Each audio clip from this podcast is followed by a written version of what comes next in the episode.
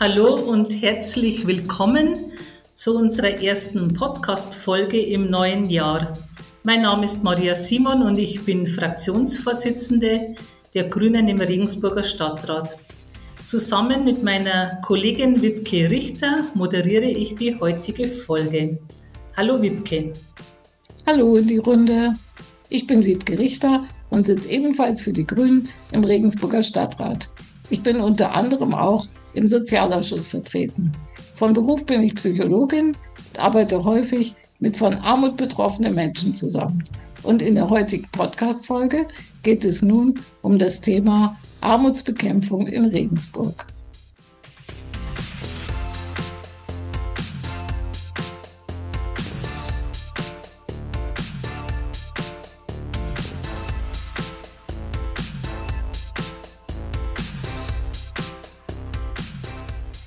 Diesem Thema haben wir uns zwei Gäste eingeladen. Ich freue mich, dass Laura Holler mit dabei ist vom Donaustrudel. Sie arbeitet dort als Sozialarbeiterin und Kevin LeFou von der Arbeitslosenberatung der Diakonie Regensburg. Herzlich willkommen, ihr beide. Hallo. Hallo. Schön, dass ihr hier seid. Wir möchten gerne eure Erfahrungen zum Thema hören und euch ein paar Fragen stellen. Nicht alle Menschen sind ja gleich von Armut betroffen. Betroffen sind besonders oft Frauen, vor allem alleinerziehende Frauen und Menschen mit Migrationsgeschichte oder Personen mit einem niedrigen Qualifikationsniveau. Auch Menschen mit Behinderung oder mit psychischen Erkrankungen sind sehr oft von Armut betroffen. Gründe hierfür sind zum Beispiel schlechtere Ausbildungschancen oder ein schwieriger Zugang zum Arbeitsmarkt. Häufig sind Menschen mit Behinderung oder chronischer Erkrankung ja auch auf dem sogenannten zweiten Arbeitsmarkt beschäftigt. Und da erhalten sie kein normales Einkommen und sind deshalb lebenslang zusätzlich auf Sozialhilfe angewiesen. Das Thema Armut und Armutsbekämpfung hat in Regensburg eine große Wichtigkeit. Laut dem Paritätischen Armutsbericht liegt die Armutsquote in Regensburg bei 14,4 Prozent das ist circa zwei Prozent höher als der bayernweite Durchschnitt. Dazu auch noch ein paar Zahlen. Folgende Zahlen hat das Jobcenter Regensburg veröffentlicht, und zwar im November 2022 haben in der Regensburg 7228 Menschen Leistungen nach dem Arbeitslosengeld II Gesetz bezogen. Davon waren 5287 erwerbsfähige Leistungsbezieher, Bezieherinnen. Die Tafel in der Regensburg versorgt circa 4000 Menschen pro Woche mit Lebensmitteln. Seit dem Ukraine-Krieg, also und also steigenden Energiepreisen und Inflation, ist die Zahl der Bedürftigen um das Doppelte gestiegen. Armut und Bedürftigkeit stellen wir fest, ist im Steigen begriffen. Hier besteht also dringender Handlungsbedarf. Darüber möchten wir mit euch ins Gespräch kommen. Könnt ihr euch bitte einmal kurz unseren Hörerinnen und Hörern vorstellen und von eurer Arbeit erzählen und welchen Bezug ihr zum Thema Armutsbekämpfung habt? Laura, wie ist es bei euch? So, ja, hallo nochmal. Mein Name ist Laura Holler. Ich bin die Sozialpädagogin im Donaustrudel und ich bin dafür zuständig, die Klientinnen, also die Zeitungsverkäufer, aber auch alle anderen, die bei uns Hilfe suchen, zu betreuen und zu unterstützen. Und da äh, geht es bei uns, bei der Straßenzeitung, darum, dass die Menschen ihre Sozialleistungen entweder aufstocken können äh, mit dem Zeitungsverkauf oder aber auch bei, andre, bei einer anderen Personengruppe, meist die äh, meist osteuropäische Migrantinnen, die damit wirklich ihr Überleben sichern. Ja. Weil sie gar keine Leistungen bekommen. Weil sie keinen Anspruch haben, genau. Mhm. Okay, Kevin, darf ich dich bitten, welche Bedeutung hat das Thema Armut in deiner Arbeit? Ja, von mir auch nochmal Hallo in die Runde es ist vorhin schon gesagt worden, ich bin bei der Diakonie in Regensburg in der Arbeitslosenberatung. Und äh, bei uns ist ganz klassisch, dass einfach unsere Zielgruppe, also die Adressaten, Adressatinnen äh, meiner Arbeit sind eben Menschen in Arbeitslosigkeit oder die davon bedroht sind. Ähm, und bei uns ist gerade das Thema Arbeitslosengeld 2 immer wieder im Vordergrund. Wie die Leute überhaupt in die Leistung reinkommen, aber auch wie sie im Rahmen dieser Leistung überhaupt äh, bestehen können. Frau Koller und Herr Le Fou, wie wird denn in Ihren Arbeitsbereichen hier bei uns in Regensburg Armut sichtbar? Können Sie das unseren HörerInnen beschreiben? Also jetzt in meinem ganz speziellen Arbeitsbereich eben wieder, was die Arbeitslosenberatung angeht. Ich habe einfach in Regensburg vor allem da immer wieder den Blick auf die Menschen eben in Arbeitslosigkeit. Vorhin ist schon darüber gesprochen worden, dass es eben Personengruppen gibt, die eher oder besonders anfällig sind und das zeigt sich bei mir auch. Also zu mir kommen Alleinerziehende, insbesondere alleinerziehende Mütter. Zu mir kommen Menschen mit einer bestimmten Migrationsgeschichte. Ähm, und zu mir kommen auch viele Menschen, die irgendwelche gesundheitlichen Einschränkungen haben, insbesondere psychische Erkrankungen. Und da zeigt sich bei mir auch immer der Alltag, wenn mir eben berichtet wird, wenn man die Lebensgeschichten auch erfährt ähm, und wie die Betroffenen einfach ihre Situation versuchen zu bewältigen. Ich finde, die Frage ist sehr spannend, weil die, der Armutsbegriff ist ja sehr vielseitig und äh, Armut äußert sich durch viele verschiedene Dinge nicht nur durch den monetären Aspekt des niedrigen Einkommens, sondern auch eben zum Beispiel sowas wie Teilhabemöglichkeiten äh, oder die konkrete Lebenslage des Individuums, zum Beispiel der Gesundheitszustand und der Bildungsstatus. Genau, das haben wir davor auch alles schon gehört. Und ich finde, in Regensburg ist, äh, also man kommt relativ wenig damit wenn man also wenig damit in Kontakt, weil Armut dann doch auch häufig sehr konzentriert ist, wie zum Beispiel an Bahnhöfen oder in Wohnvierteln, wo viel sozialer Wohnungsbau äh, ist. Und ansonsten der Donaustrudel und die VerkäuferInnen des Donaustrudels, die verändern ja das Stadtbild oftmals so ein bisschen, äh, weil die ja auch an Ecken stehen und in Straßen stehen, wo normalerweise Menschen mit niedrigem Einkommen vielleicht nicht so unterwegs sind. Und insofern finde ich, ähm, durch den Donaustrudel wird es auch an Orten sichtbar, wo man es sonst nicht vermuten würde. Ja, in der Regensburg gibt es natürlich eine Reihe von Organisationen, Vereinen und Initiativen, so wie auch eure, die sich für das Thema Armutsbekämpfung einsetzen. Da seien eben auch die sozialen Initiativen genannt. Die sozialen Initiativen sind ein Dachverband, der sich für sozial benachteiligte, benachteiligte Menschen einsetzt. Der Verein zählt inzwischen 34 Vereine und Mitgliedsorganisationen und unter anderem eben auch den sozialen Arbeitskreis und den Donaustrudel aber auch Campus Asyl oder Drugstop. Die sozialen Initiativen haben auch den Stadtpass mit initiiert, den es nun schon eine Weile gibt. Mit dem Stadtpass bekommt man Ermäßigungen, zum Beispiel fährt man mit dem RVV um die Hälfte. Und ähm, genau, und erwähnen möchte ich auch hier noch schon die Tafel oder den Verein Ringsburger Herzen. Sie alle setzen sich ein und helfen Bedürftigen zum Beispiel mit, indem sie Lebensmittel ausgeben. Es gibt also hier in Regensburg wirklich viele Ehrenamtliche, die sich hier für diese gute Sache einsetzen und da möchten wir auch einfach erstmal herzlich Danke sagen. Jetzt zu euren Initiativen und Organisationen. Laura und ähm, Kevin, welche Unterstützung bekommen Menschen, die von Armut betroffen sind oder denen es nicht so gut geht, bei euren Organisationen?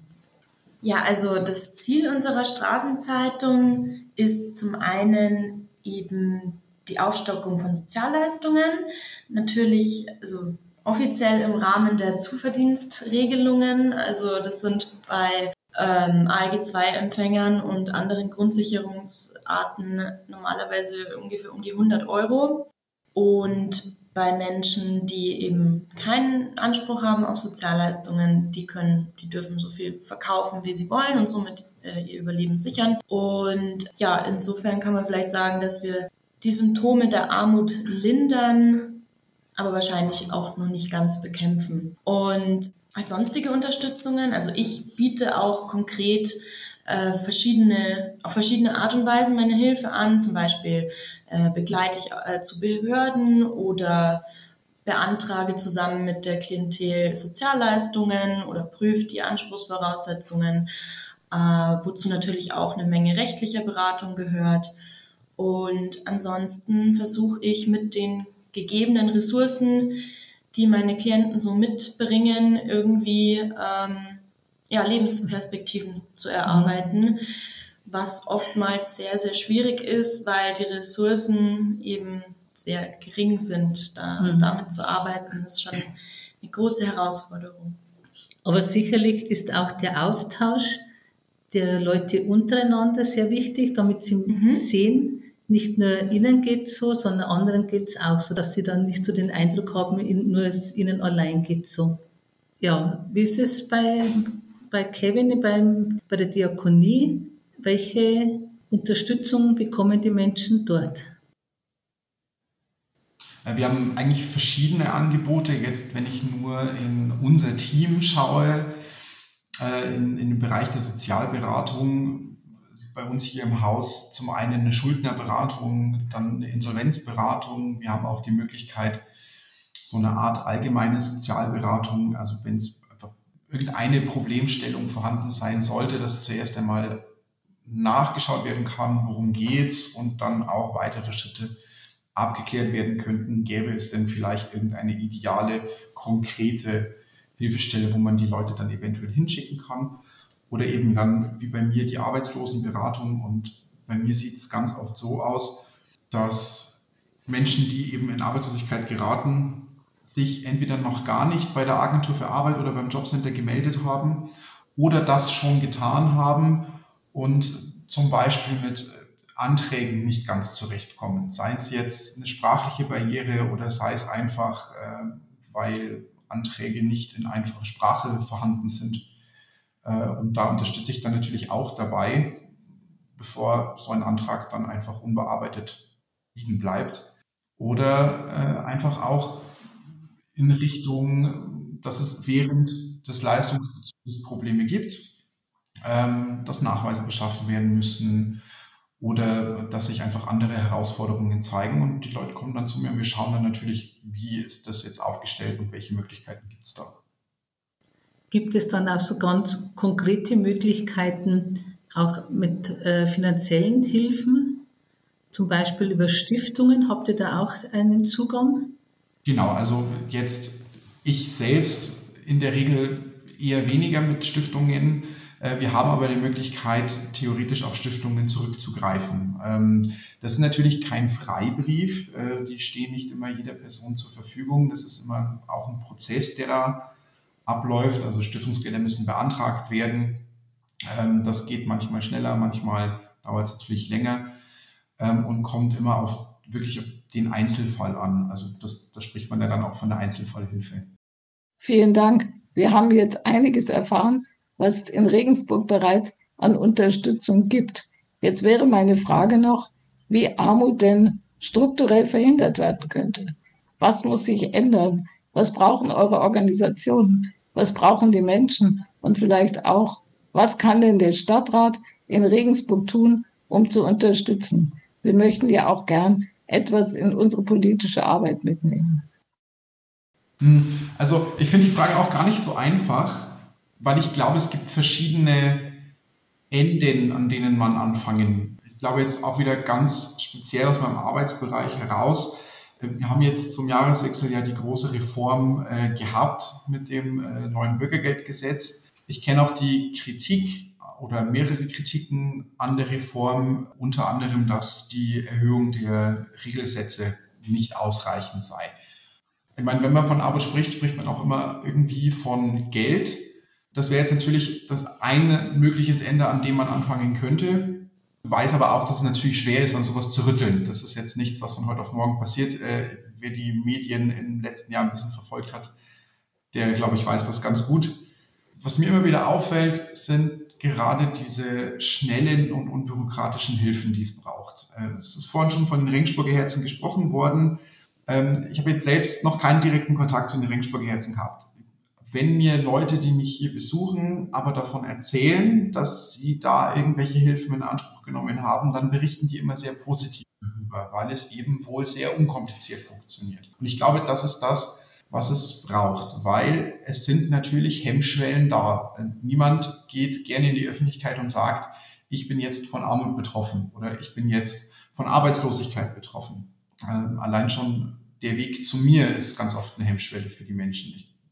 Und ich glaube, dass deswegen diese schnellen Hilfen deutlich dazu beitragen können, dass sich viele Prozesse nicht in die Länge ziehen, sondern dass man einfach sofort einen Ansprechpartner hat, eine Ansprechpartnerin hat und einfach Unterstützung in Anspruch nehmen kann, in dem Moment, wo man es einfach braucht. Ich denke auch, dass das ein wichtiger Punkt ist.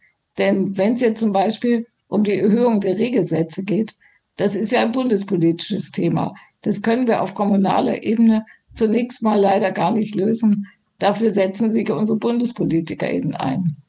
Aber auf städtischer Ebene sind unbürokratische, schnelle Hilfen sehr wichtig. Und aus Sicht des Donaustrudels? Ja, ähm, ich finde die Frage auch sehr schwierig, weil ich habe mich in meinem Studium äh, sehr viel mit dem Thema Armut beschäftigt und ähm, im Studium lernt man ja eher etwas über strukturelle Ver ähm, Veränderungen von ganz oben nach unten und deswegen ich persönlich halte es für sehr wichtig, dass man Aufklärung betreibt im Sinne einer Entstigmatisierung von Menschen mit niedrigen Einkommen, dass man wegkommt von diesem neoliberalen Narrativ, dass Armut etwas ist, was individual verschuldet sei, hin zu dem Fakt, dass Armut ähm, strukturell bedingt ist und es überhaupt keinen Sinn macht, bei der Bekämpfung ähm, die Schuldfrage zu stellen. Und ich gehe davon aus, dass ähm, das Scham abbaut und auch verdeckte Armut äh, reduziert und ähm, vielleicht auch die Bereitschaft innerhalb der Bevölkerung steigert, ähm, sozialer zu agieren, sozialer zu wählen auch, ähm, was ja dann wiederum Auswirkungen hat auf die politische Richtung, die ein Land einschlägt. Und was jetzt so direkte kommunale Hilfen betrifft, ist, finde ich, beim Thema Armut sehr schwierig von diesem, ja, von dieser Perspektive aus zu agieren. Und ich weiß jetzt auch gar nicht, was wieder genau ihr Handlungsspielraum ist auf, auf so einer kommunalen Ebene. Mhm. Was ich schön fände, wäre mehr Gelder zur Verfügung gestellt zu bekommen natürlich. Also äh, ohne das geht natürlich nichts, aber auch eine, eine Art Vernetzungsmöglichkeit, also ein, ein ein besserer, dass ein besserer Informationsaustausch unter den Trägern stattfindet. Also die soziale Trägerlandschaft ist, finde ich, sehr auch ein bisschen gespalten zwischen kirchlich und nicht kirchlich. Oder auch, dass es eine gemeinsame Sachspendenbörse gibt oder sowas, was natürlich auch wieder erfordert, dass man da die gegebenen Marketingmöglichkeiten hat, die gegebenen IT, also Menschen, die das irgendwie bewerben, auch im Internet und so weiter. Und ja, das äh, kann ich mir vorstellen, dass man da was auf kommunaler Ebene machen mhm. kann. Ja, vielen Dank schon mal für den Einblick. Einen Gedanken möchte ich da auch noch kurz aufgreifen. Der, die Erarbeitung des Armutsberichts, das war 2013, 2014, hat, denke ich, sehr gut auch zu dieser Vernetzung beigetragen. Und vielleicht muss man einfach das Thema wieder mal aufgreifen, auch an der Weiterarbeit, äh, also an der Fortschreibung dieses Armutsberichts arbeiten, eben auch mit dem Hintergrund, dass da einfach auch dann eine gute Vernetzung der Fachkräfte und vom Betroffenen stattfindet. Ja, danke für euer Dabeisein und auch danke an alle unsere Zuhörer und Zuhörerinnen. Viele Organisationen in Regensburg suchen Ehrenamtliche, die die Vereine und die Initiativen unterstützen. Wenn ihr euch ehrenamtlich engagieren wollt, wäre das vielleicht hier eine gute Möglichkeit. Unsere nächste Podcast-Folge der Grünen Welle gibt es dann wieder in zwei Wochen mit einem Rückblick auf den Januar. Vielen Dank und eine gute Zeit bis dahin. Ciao. Tschüss. Tschüss, bis zum nächsten Mal.